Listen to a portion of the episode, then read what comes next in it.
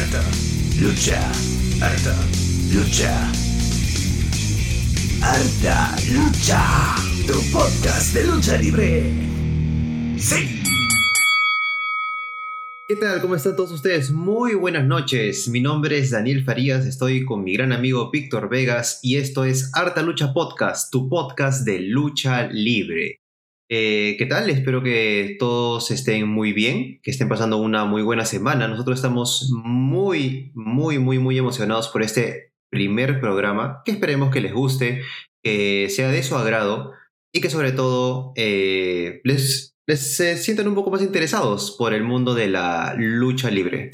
¿Qué tal, Víctor? ¿Cómo estás? ¿Qué tal, Daniel? Yo me encuentro muy bien. Estoy muy, pero muy preparado para este primer podcast que vamos a hacer. Y nada, me siento muy emocionado para hablar principalmente del show que fue Extreme Rules, The Horror Show. Un show que, como su propio nombre dice, fue un horror house. Fue un horror, fue un completo horror. Pero vamos a ir por partes, por partes y cucharadas. Eh, vamos a hablar un poco en este podcast de cada batalla, cada lucha que ha habido. En total hubo eh, ocho luchas. Una que fue en el kickoff, siete que fue en el, en el evento ya especial, en el pay-per-view. Así que vamos a decir un poquito de cada una y vamos a ver qué nos depara este, este podcast. Así que empecemos, empezamos bien, ¿ah? Empezamos con la primera batalla en kickoff, que fue de Kevin Owens con Murphy. ¿Qué nos puedes decir de, de esa lucha, Víctor? Bueno, fue una lucha bastante entretenida. Fue pactada a última hora, pero bastante técnica. Este, una muy buena química entre ambos luchadores, entre Owens y Murphy.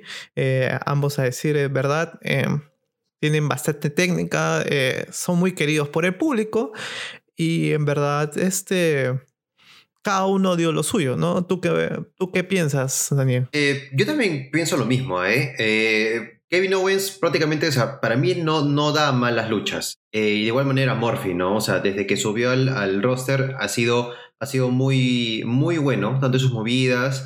Por ahí que ha tenido ciertos bajones en temas de, de, de feudos o storylines, pero ahorita está bastante interesante. O sea, la rivalidad que más se mantiene, eh, bueno, que actualmente mantiene Kevin Owens con Rollins y sobre todo con sus discípulos, como él los hace llamar, eh, es algo bastante interesante porque eh, no necesitas, digamos, de una gran historia para dar una buena lucha. Que yo, como, o sea, tal como tú lo dices, ¿no? Esta lucha ha sido muy técnica y muy buena química y siento que ha empezado muy bien.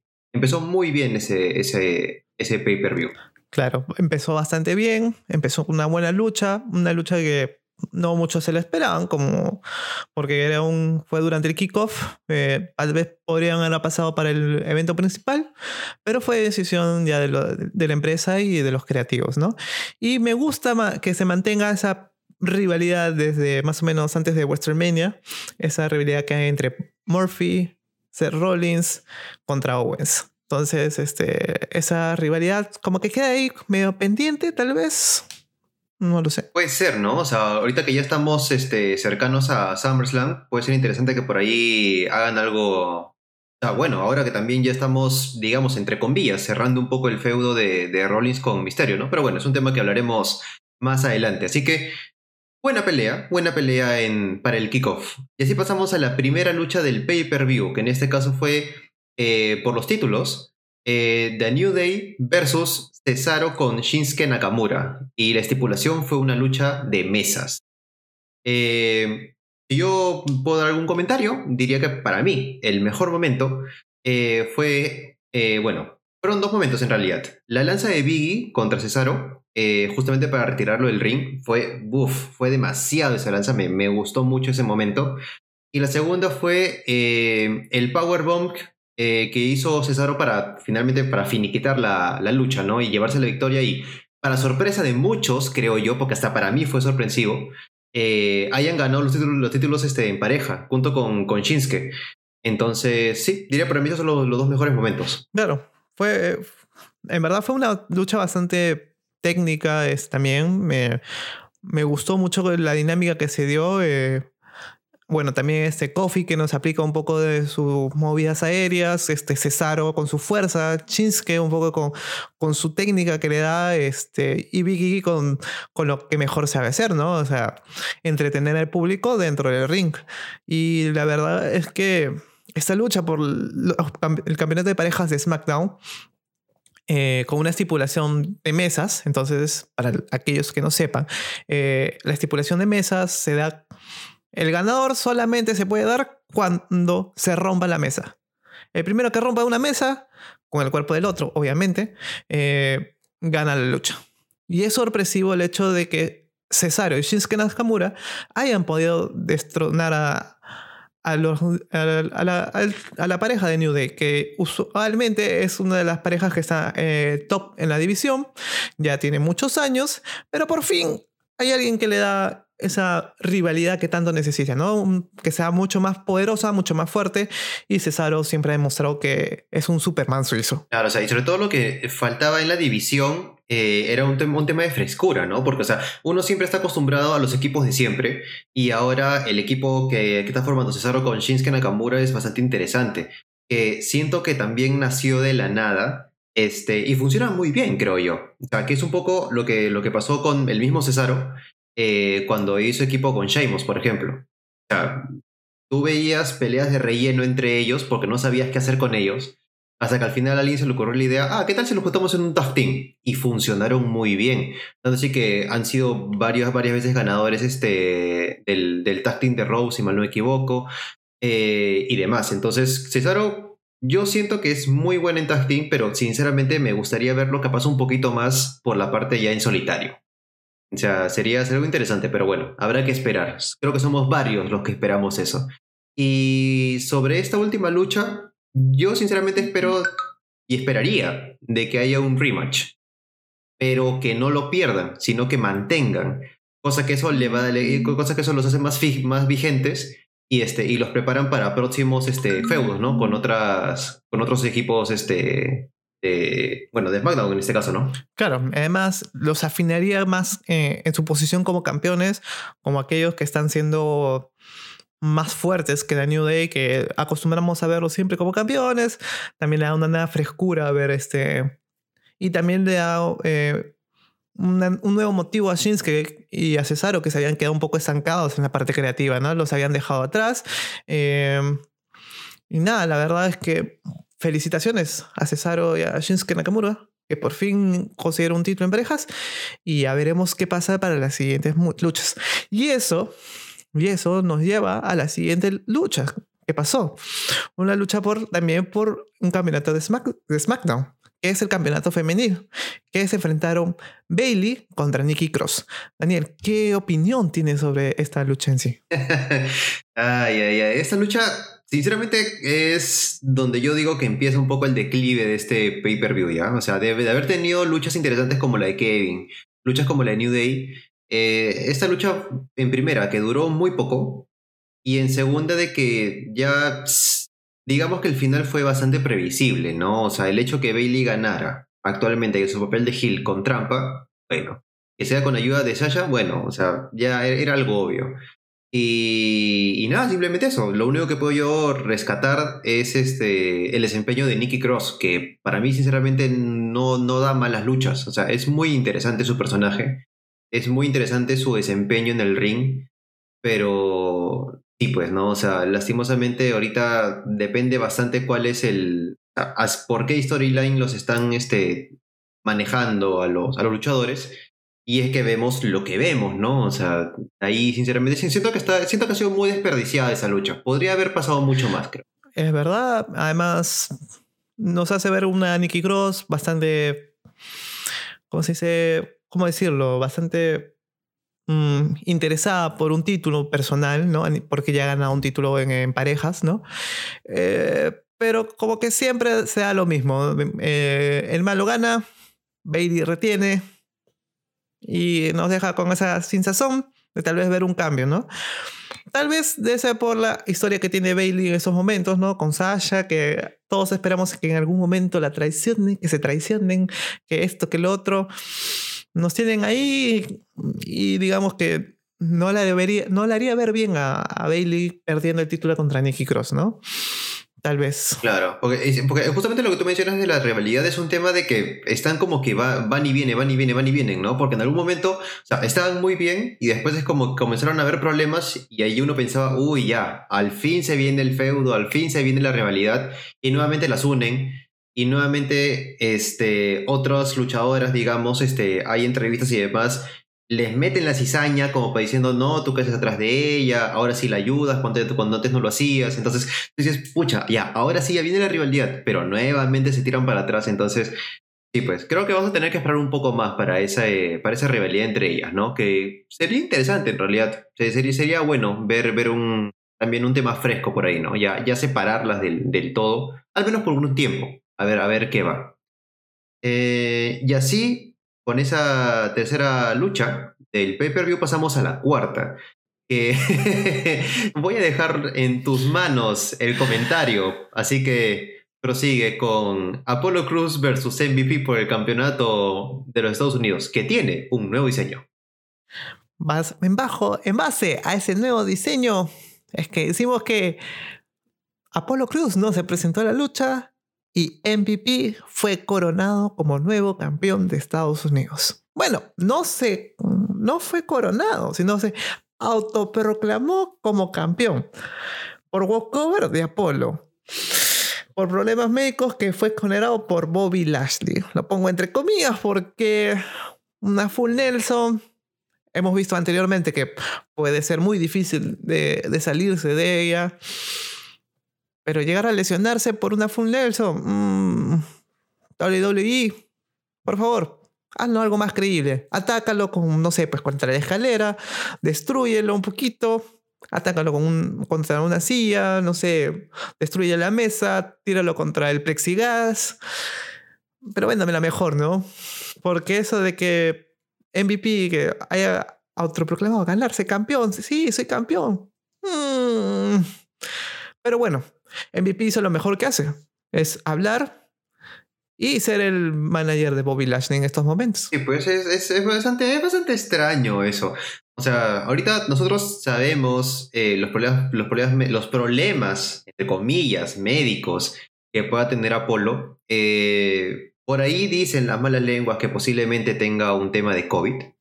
Eh, bueno, hasta el momento, ahorita que estamos haciendo el, podcast, no tenemos información acerca de ello. De igual manera, este, como dato curioso también, eh, ahorita el momento que hemos hecho el podcast, que ha sido pocas horas después del evento, eh, Apolo sigue apareciendo como campeón. Entonces, da un poco que pensar ese, esa coronación, como bien mencionas, ¿no? sinceramente espero de que Apolo no sea un tema de COVID, porque eso, pucha, eso lo alejaría demasiado de, de, la WWE ahorita, que tenía muy, muy, buen push. Tenía muy buen push. Y de verdad, me, me dolería mucho si es que, es que por ahí lo, lo, que comentan algunos medios este, tiene razón, ¿no? Sí, ojalá, ojalá que no sea así, porque también haría decaer un poco en las deficiencias que está teniendo WWE en estos momentos en cuanto al tema de, de la pandemia, ¿no? Pero, pero, ya eso veremos cómo no cómo lo resuelven de manera creativa, ¿no? En las siguientes semanas, a medida que se va desarrollando Raw. Y bueno. Así que. Así que bueno. Bueno, así que nada. Eh, ahora. Una lucha que llamó bastante la atención a todos por el tipo de estipulación que, que habían coordinado entre Seth Rollins y Rey Mysterio. Ojo por ojo. ¿Qué opinas, Daniel? Eh, para mí, sinceramente, es una estipulación muy dudosa. O sea, obviamente, no, hay, no, hay, que ser, no hay que ser tan sabios, no hay que ser tan tontos. Eh, obviamente que nadie va a perder un ojo. sería muy ilógico. Es poner, es poner prácticamente su, su, integridad de, de, cada persona en riesgo en vano. O sea, sabemos de que pueden haber este, accidentes, sabemos que pueden haber fracturas, eh, rasguños, heridas y demás. Sabemos cómo es, el, mundo de la lucha libre. Pero ya hay el punto que una estipulación en el que le saques el ojo a otra persona. Eh, cosas memorables para mí. Eh, los buenos movimientos. Sobre todo eso. los movimientos de Misterio, los movimientos de, Rollins. Por ejemplo, hubo una Falcon Arrow que le hizo eh, Rollins a Rey Misterio en el borde del ring, uff, que fue demasiado, muy bien realizado. Eh, eso, básicamente. Eh, y bueno, ahorita que entre comillas queda pendiente eh, saber el estado de salud de Rey Misterio, ¿no? O sea, lo que dijeron, ahí nomás acabando el, el, el pay-per-view, es de que ahorita iban a dar más adelante durante la semana mayor información, que ahorita está en observación y demás, pero no han comentado nada, ¿no? O sea, eso. Y se abre capaz una posibilidad para el amigo Dominic Misterio. Pero, ¿tú qué opinas acerca de eso? ¿Ya, ya está pronto para, para, para meterse? ¿Todavía le falta? Mm, un poco ahí nos tiene. Nos tienen ahí un poquito ahí como que con la duda. Dominic debutará. ¿Sabes qué? Te damos así un poquito de. de mira, este. Ataca a Seth Rollins. Y después no. Ataca a Brock Lesnar. Y después, ¿sabes qué? No, no, no. Mi papá me va a defender. No sé cómo lo está manejando WWE, pero digamos que lo está ma- maquinando bien. Vamos a ver a, a nivel luchístico cómo se desarrollaría. O tal vez solamente es un, un jugar con, el, con los fans y decirles, ¿sabes qué? No te, te- te doy algo, pero al final no te lo voy a dar. Pero mientras tanto, te- te voy jugando con eso. Y nada, en verdad, la, la lucha, digamos que fue interesante. Hubo buenas movidas, pero al final, como que mm, nos quedó ahí, como que mm, dudoso, dudoso. Pero bueno, es como por fin se resolvieron los asuntos entre Seth Rollins y Rey Misterio. Así que bueno, eso es lo que se llegó. Está bueno. Y, antes de pasar a la siguiente, tengo una, una pequeña pregunta. Eh, ¿Tú cómo lo ves a Dominic Misterio? También es muy raro, o sea, el nombre que le han puesto, ¿no? Dominic Misterio. ¿Por qué? Porque es el hijo del Rey Misterio. Es como que, bueno, raro. Pero ¿tú cómo lo ves? O sea, ¿lo ves a él como un powerhouse? ¿Lo ves como un luchador este, acrobático? ¿Lo ves muy técnico? Eh, ¿cómo, más o menos, qué, qué imagen te, te genera Dominic en el, para, el, para el futuro? Bueno, eh, Dominic, más o menos por, al menos por su estatura, por su forma física, yo lo veo más como una persona más técnica, no tan volador como su padre, porque al menos este, no lo veo con la facilidad de poder volar, de poder saltar, pues, de hacer las piruetas que puede hacer eh, Rey Misterio, por ejemplo.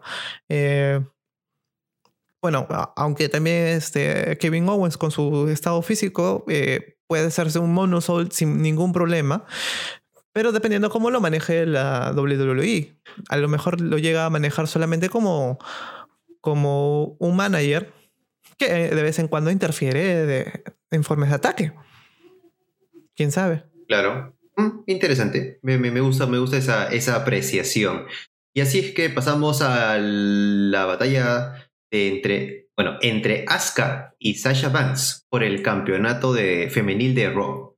¿Qué, qué comentarios me puedes dar acerca de esa lucha? Yo sé, yo sé que te encanta cómo lucha Asuka, sé que te encanta cómo lucha Sasha Banks, así que soy todo oídos. Bueno, la verdad es que me quedé muy sorprendido con el poco dinamismo y la poca dinámica que hubieron entre ellas, la verdad. Eh, mm, es raro ver a una Asuka, a una Sasha Banks dan luchas tan pobres como la que vimos este domingo en, bueno, el domingo, bueno, hoy día prácticamente en, en Sin Rules. Fue hasta poco patético, o sea, cómo se dio la lucha, mucha interferencia, que sí, que, eh, que Bailey está ahí para interferir, este, no sé, o sea, hasta el final, el final ha sido horrendo, o sea, no sé qué tú opinas, ese final, o sea, en sí la lucha, Es que no, o sea, a mí también. O sea, yo, yo siento que hubo demasiada interferencia, ¿no? Mucha, mucha, mucha interferencia.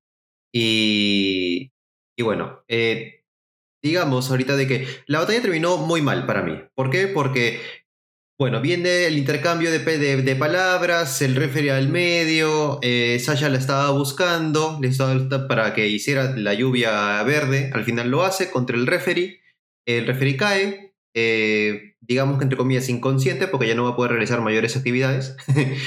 Eh, a lo que Bailey viene por atrás, le mete un golpe con el cinturón. Por algún motivo le golpea en la espalda y Asuka no puede levantarse. Por algún motivo. O sea, si hubiera sido en la cabeza, hubiera sido más creíble para mí. Eh, después ella le quita el, polo, la prenda al referee, se la pone ella y simula ser un referee y le hace la cuenta y gana supuestamente Sasha. O sea, no, no, no tiene sentido, ¿no? O sea, que también, al igual que en el caso de, de, de Apolo, eh, ahorita que son, que son algunas pocas horas después del, del pay-per-view, eh, Asuka sigue apareciendo como, como campeona, ¿no? Entonces, me da, me, me da mucho que pensar también. Es, es, medio... Fue muy confuso, fue, fue, fue, muy dudoso. Espero que durante la semana hagan algo. O sea, posiblemente esto va a terminar en un rematch, posiblemente con, otras estipula con otra estipulación. Capaz este, ya no van a permitir este, no sé, pues descalificaciones o intervención de alguien. Asumo que va a ir por ese lado. Yo creería. Es ver cómo reaccionan ahorita mm, las autoridades que tienen ahorita en WWE y ver que ver este asunto, ¿no? Porque, bueno, al menos como sabemos en la página oficial, este, Asuka sigue siendo la campeona y no tendría sentido de que Sasha Banks se haya convertido en la nueva campeona, ¿no? O sea, sería... En cualquier parte del mundo serían esto no es legal. O sea, si yo me pongo este polo de un policía y me tengo a alguien y le digo, ah, yo, es que me puse el polo de policía, entonces yo te puedo tener. No funciona así, papito, no funciona así. No, no, no funciona así. No tiene sentido. No tiene sentido. No tiene ningún sentido. Y así es como llegamos finalmente a la pelea número 7. Después de tus lindos y amorosos comentarios hacia Asuka y Sasha Banks, eh, seguimos con Drew McIntyre con Dolph Ziggler por el campeonato de la WWE una estipulación bastante interesante, creo yo. Eh, un Stream Rules que valió únicamente para, para Dolph. Eh, de igual manera, si Drew eh, hacía descalificación o con TV10 perdía su título automáticamente. Eh, pero yo sinceramente siento que no estuvo bien aprovechada la, la estipulación. Eso, al menos para mí. ¿Tú, ¿Tú cómo lo ves? Sí, una estipulación que, bueno, para los que no sabían, este, Ziggler iba a escoger el, la estipulación de la lucha, que en su momento dijo, bueno, eh, va a ser un Extreme Rules para mí, pero si tú, este, tú Drew McIntyre, eh, te descalifican o haces una cuenta de 10, tú pierdes el título automáticamente. Y bueno, yo creo que Dolph Ziggler, bueno, a pesar de su sabiduría y sus tantos años de lucha, eh, pudo aprovechar muy, mucho mejor esa estipulación, ¿no? ¿no? Hacer que Drew a lo mejor lo quiera pegar con, con, la silla, con la mesa, este, o hacerlo obligar a que tenga una cuenta fuera de 10. Mm, le faltó más, más maña, ¿no? De, de, de que Dolph Ziggler suele tener, ¿no? Le faltó esa mañita así eh, de, de, de, malevolencia para, para aprovecharlo, ¿no? Claro, sí, o sea, por ahí sí te doy totalmente la razón, ¿no? O sea, finalmente, bueno, para mí también el final estuvo ligeramente cantado, eh, pero eso no quita, creo yo, eh, las buenas actitudes que tuvieron ambos en la lucha, ¿no? O sea, si efectivamente no fue bien aprovechado, eh, Drew McIntyre también, de cierta manera, con lo poquito que hizo, se lució. O sea, los golpes, las cosas que hacía y todo fue bastante interesante. Lo, lo siento demasiado dominante como campeón de la WWE ahorita él. Demasiado, demasiado. Mucho, mucho, mucho. Y el feudo también, eh, yo siento que también se formó muy bien, ¿no? Eh, y sobre todo me encanta el trabajo de Ziggler como Gil. O sea, de, como su papel de villano es muy bueno. O sea, me, me gusta mucho verlo. A pesar de que su resistencia a veces es demasiado, digamos, no sé decirlo, exótica, extraordinaria recordando ese, ese Survivor Series hace ya varios años en las que él se bajó a, a medio equipo, equipo solo. sí. Este, pero yo creo que estuvo muy bien, con, muy bien conciso el feudo, ¿no? O sea, como, como, como tú sabes, ¿no? El, el, hecho de que llegaron juntos, por ejemplo. Claro, la historia fue muy bien armada. Eh, cómo llegaron a este punto, cómo al final Drew McIntyre lo, logró sobrevivir como campeón. Entonces yo creo que al menos como feudo y como lucha en sí ha sido muy um, satisfactorio.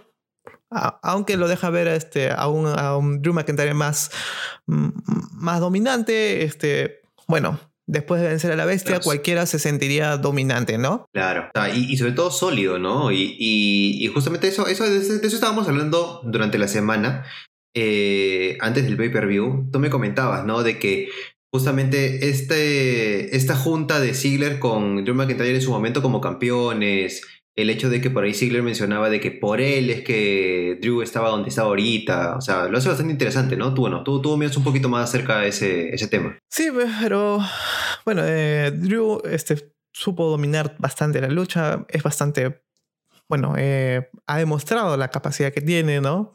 Eh, como tan solo con decir uno, dos, tres ya te vencí. Entonces nos ha logrado mm, convencer bastante de, eh, en ese poder que tiene, ¿no? Dentro de la WWE como campeón. Y bueno, yo creo que ah, en ese punto, bueno, en ese punto estamos de forma acorde. Y lo que ahora nos lleva fue al evento estelar de la noche. Es todo las manos. Es todo las manos. Sóbate las manos porque viene el, la lucha de pantano de Wyatt, el Wyatt Swamp Fight, que fue una lucha muy cinematográfica, tratando de emular un poco lo que fue el Bonjan match del Undertaker contra AJ Styles, eh, a la lucha que ya tuvo eh, Bray Wyatt hace tiempo como, bueno, contra John Cena eh, en WrestleMania. Pero, ¿tú qué opinas, Daniel? ¿Qué, ¿Cómo viste esa lucha del horror?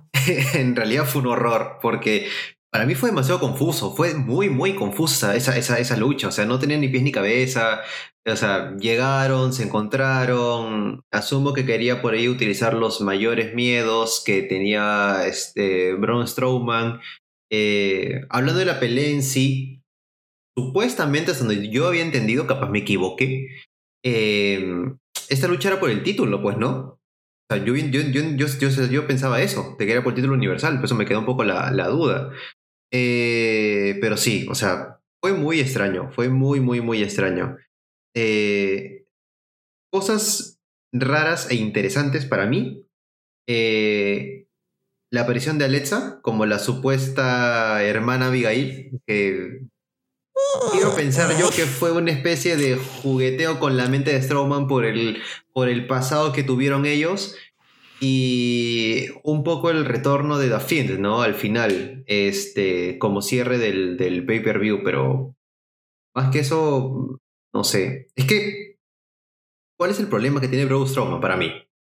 Eh, si haces la comparación entre esta lucha cinematográfica y la que tuvo con John Cena, por ejemplo, en este caso Bray Wyatt con John Cena, eh, el tema es de que tú a tú sí tienes por dónde agarrarlo o por dónde poderlo, si quieres llamarlo de alguna manera, porque él tiene mucho más historia en la WWE.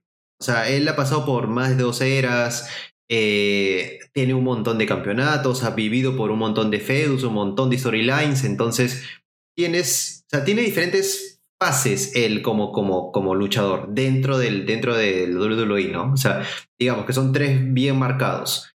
Eh, la Prototype, cuando recién ingresó. Eh, eh, bueno, el, su versión rapera. Y después la versión, digamos, entre comillas, superhéroe, ¿no? Que es este, con la nación Sina y todo el tema, ¿no? Entonces, tienes por dónde agarrarlo. En el, en el caso de Braun Strowman, no tienes mucha historia de él. O sea, lo que sabes y lo que has visto, bueno, si, si sigues en la WWE, él empezó primero que hubiera sido interesante que lo agarraran por ahí. empezó como uno de los este, Rosebuds de Adam Rose. Ese luchador hace uff, tiempo que le aparecía ahí, ahí bailando y todo. O sea, totalmente olvidable a ese momento. Eh, después ya sube para ser eh, de, de, The Wild Family como uno de los más dominantes del equipo y, y era recontra dominante porque nadie podía pararlo. Eh, y después ya hizo su carrera en solitario. Y en solitario mm, siempre ha sido eso. O sea, digamos que un. Un tipo muy dominante. Un tipo muy dominante, muy fuerte. Claro, o sea que, para mí, o sea, tuvo algo interesante cuando fue con lo de Alexa Bliss, ¿no? Cuando fue justamente este, este torneo de, de parejas mixtas. Ah, fue interesante porque también pusieron cierto storyline en el que supuestamente por ahí había un tema de pareja, los querían juntar, entonces como que ya sé interesante, ¿no? El hecho de que sea este, él muy alto y ella muy chiquita, bonito. Pero para esa pelea, no, pues no tienes dónde agarrarte, o sea, yo creo eso. No sé, ¿tú cómo, cómo lo ves? Mira, para mí, eh, eh, por ejemplo, con Cena es mucho más fácil, digamos, traumatizarlo, ¿no? Por aquellas etapas que pudo haber vivido o no haber vivido. Entonces, y digamos por el hecho de que Bray Wyatt ya había jugado anteriormente con su mente. Entonces ya sabía por dónde tenía que agarrarlo, por dónde tenía que llevarlo para llevarlo a la locura.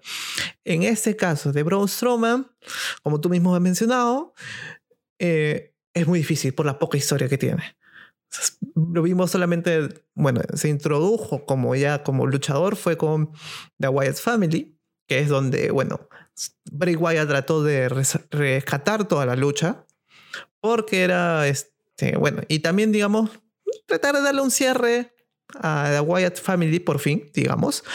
Eh, pero de ahí solamente te queda eh, The Wyatt Family, en ese momento con Alexa Bliss, que para mí no fue tanto de, de ser este, la, la, hermana Abigail, sino jugar un poco con el. con ese. con ese. con ese, ese supuesta amoría que había con Alexa. Entonces, por ahí ha tratado de traumatizarlo. Y de ahí con su etapa ya más de dominancia, de ser el, el, el que dice, ven por estas manos. Pero de ahí como que ah, toda la lucha en sí, como que con esos traumas, esos cortes, este, eh, muy, caótico en verdad, ha sido muy caótico, eh, no tenía un sentido, al menos con, con la lucha de John Cena había un sentido, ¿no? Había como que, oye, tú hiciste esto, pero ¿qué pasa si hubieras hecho eso? ¿Qué tal si hubieras llevado la etapa por ese lado? ¿No? Entonces era mucho más fácil, podías, al menos si sigues este, la línea narrativa de WWE ah, por los años, has entendido lo que quería llegar. Pero por ejemplo, con Braun Strowman, ¿por dónde lo llevas? Tienes muy pocos momentos. Entonces, tratando de traumatizarlo por ahí, mm, no lo sé. Y ese final de lanzarlo al agua, este, cuando ya parecía que estaba ganando y de repente mm, desaparece y aparece de fin. Mm, no sé.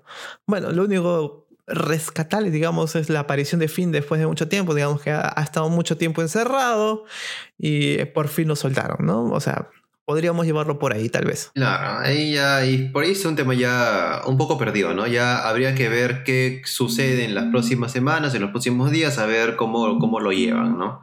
Y así, y así es como hemos terminado ya de comentar un poco estas ocho batallas. Así que creo conveniente, eh, ya un poquito como para ir cerrando la, velada, eh, un puntaje. Vamos a hacer un lindo puntaje de cada una de las batallas, del 1 al 10. Así que, primero, ¿cuánto le pones a Kevin Owens versus Murphy? Un, bueno, un 7 de 10.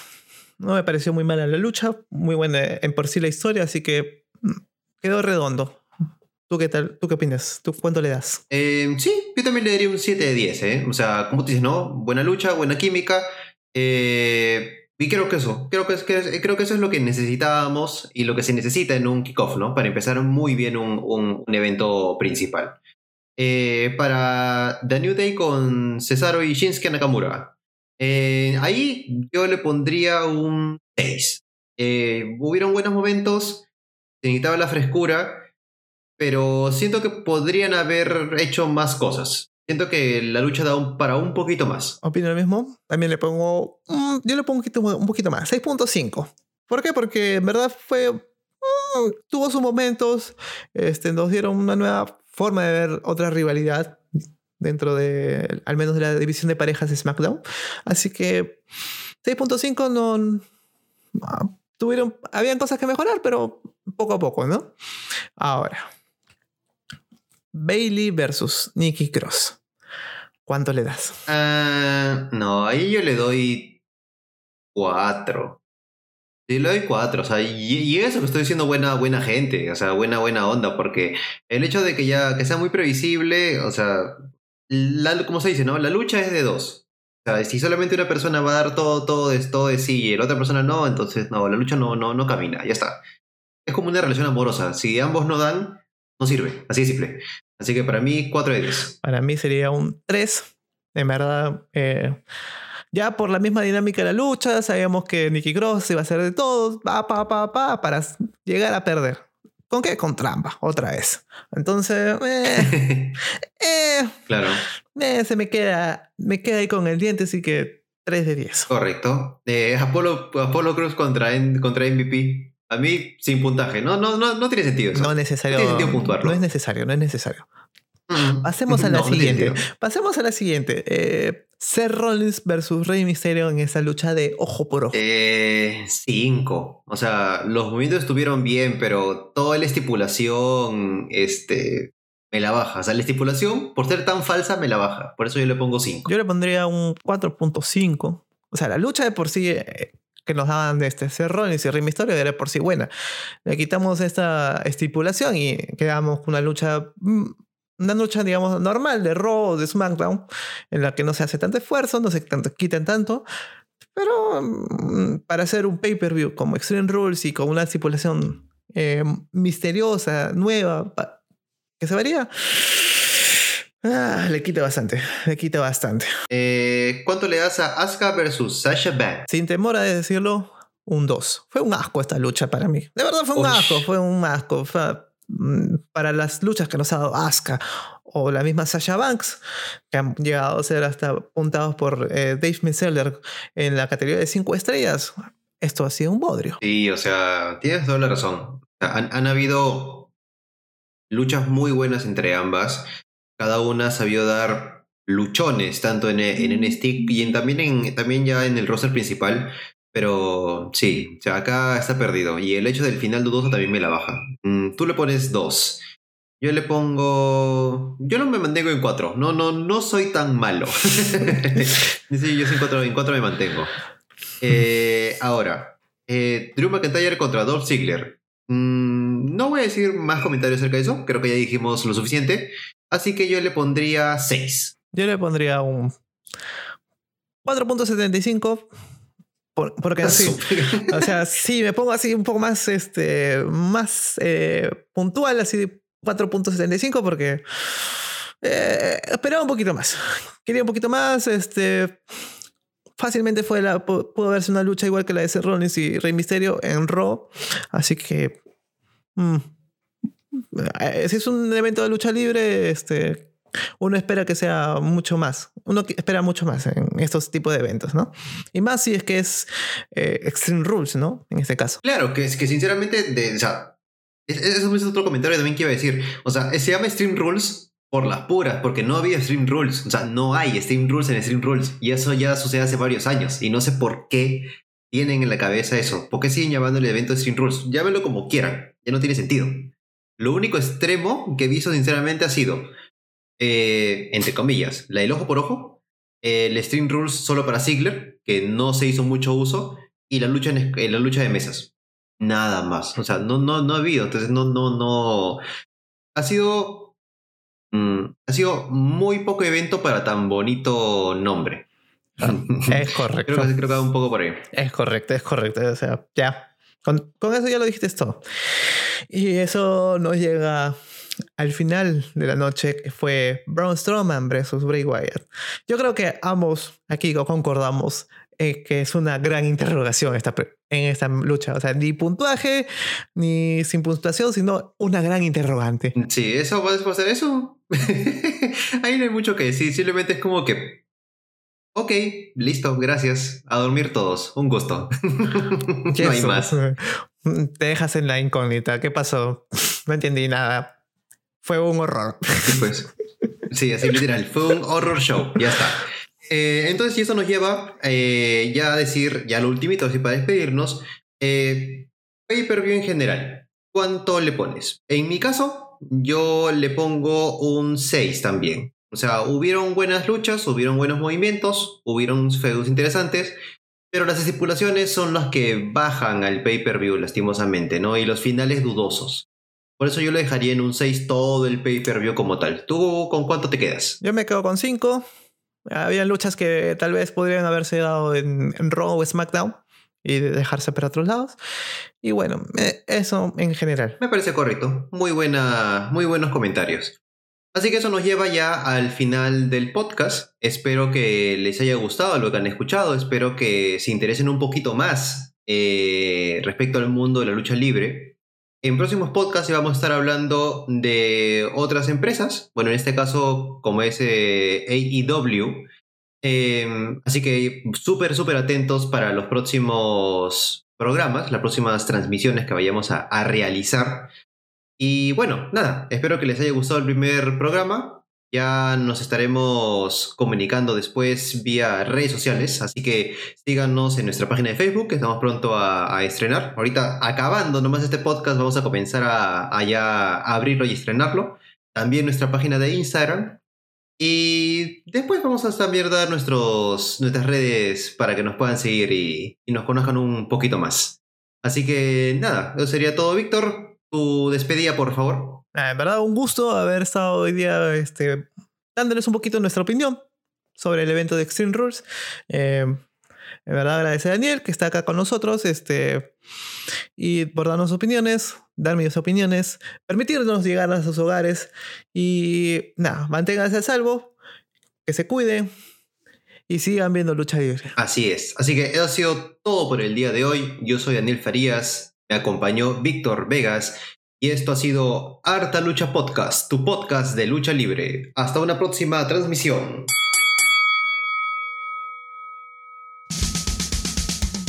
Harta Lucha, Harta Lucha. Harta Lucha, tu podcast de lucha libre. Sí.